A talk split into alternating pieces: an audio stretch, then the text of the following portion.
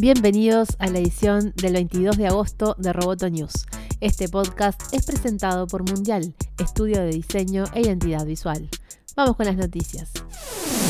Estados Unidos presiona a Facebook para que rompa el cifrado de Messenger y así poder espiar conversaciones sospechosas, especialmente llamadas de voz, según reveló Reuters. El pedido se da en el marco de una investigación federal en la que Facebook se niega a modificar la aplicación de mensajería para que la justicia estadounidense pueda escuchar las llamadas de uno de los sospechosos y usarlas como prueba. Las autoridades buscan escuchar las llamadas de un sospechoso de un crimen que se habría realizado a través de Messenger. De acuerdo al Departamento de Justicia de Estados Unidos, la empresa guarda los audios en sus servidores, por lo que solo solo necesitarían tener el acceso para continuar la investigación. Sin embargo, Facebook se niega argumentando que no guardan los audios y que las llamadas tienen cifrado de extremo a extremo, por lo que es imposible conocer el contenido de las conversaciones. Si el gobierno triunfa en su intento por obligar a Facebook a romper su encriptación, estaría sentando un importante antecedente dado que podría obligar a cualquier servicio de mensajería a proporcionar acceso a contenido encriptado. Esto incluiría aplicaciones alternativas como WhatsApp, también propiedad de Facebook, Signal y Telegram.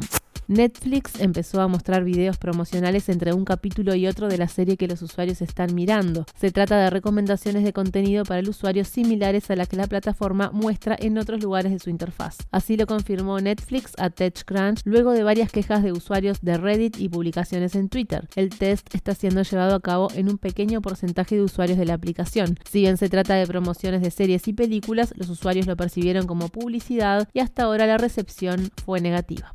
Redcore, la startup china autora de este navegador, salió al cruce de las críticas recibidas tras haber anunciado el desarrollo de un software nacional para la red, a raíz de que las redes sociales algunos internautas mostraron que muchas líneas de su código eran iguales que las de Chrome. No negamos habernos basado en el navegador Chrome, admitió en una entrevista el fundador y consejero delegado de Redcore, Chen Benfeng, quien se excusó asegurando que esta es una práctica habitual en el sector. También Android se construyó sobre la base de Linux, pero nadie duda que sea una innovación de Google. No el código desde cero. Eso sería reinventar la rueda, subrayó el empresario tecnológico.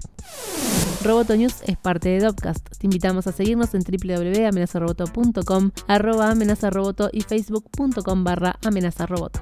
Hasta la próxima.